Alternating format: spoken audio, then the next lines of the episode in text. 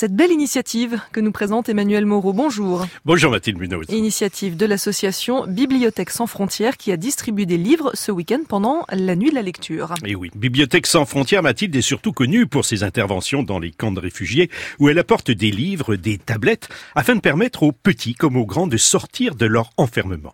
Samedi, Jérémy Lachal, son cofondateur, a distribué à la médiathèque Françoise Sagan à Paris 100 sacs à dos remplis de livres à des enfants migrants arrivés il y a peu en France. Parmi eux, un jeune Afghan de 10 ans, le nez dans le sac. Mon nom c'est Jumazaï. Alors qu'est-ce qu'il y a dans ton sac? Il y a des livres. Ça s'appelle Conte entre entre lunaire Extraordinaire. d'ici et douleur. D'ailleurs. D'ailleurs. Jérémy, alors vous jouez les Pères Noël cet après-midi. Vous distribuez des livres. Pourquoi? Alors on distribue des livres euh, à des enfants qui arrivent en France pour leur dire quelque part, bienvenue en France, on t'offre ce qui est le plus cher à nos yeux, c'est-à-dire la culture. Ces livres, comment vous les avez sélectionnés?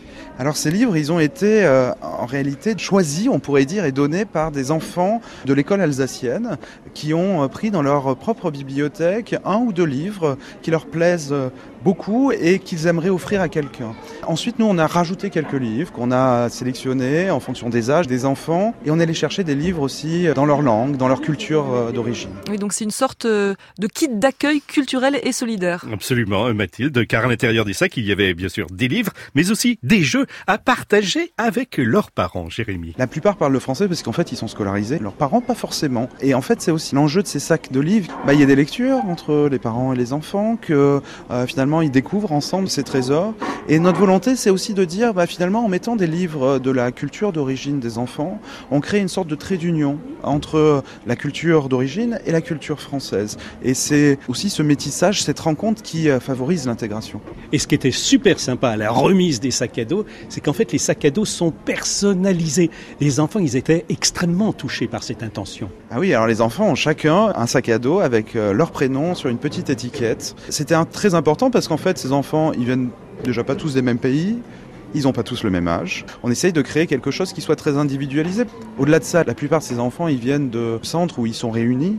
Et donc, moi, mon idée derrière, c'est qu'ils puissent échanger les livres. Vous voyez, s'ils avaient tous le même livre, ils ne pourraient pas se l'échanger. Mais là, en donnant des sacs comme ça, on va pouvoir constituer des grandes bibliothèques partagées dans tous ces centres.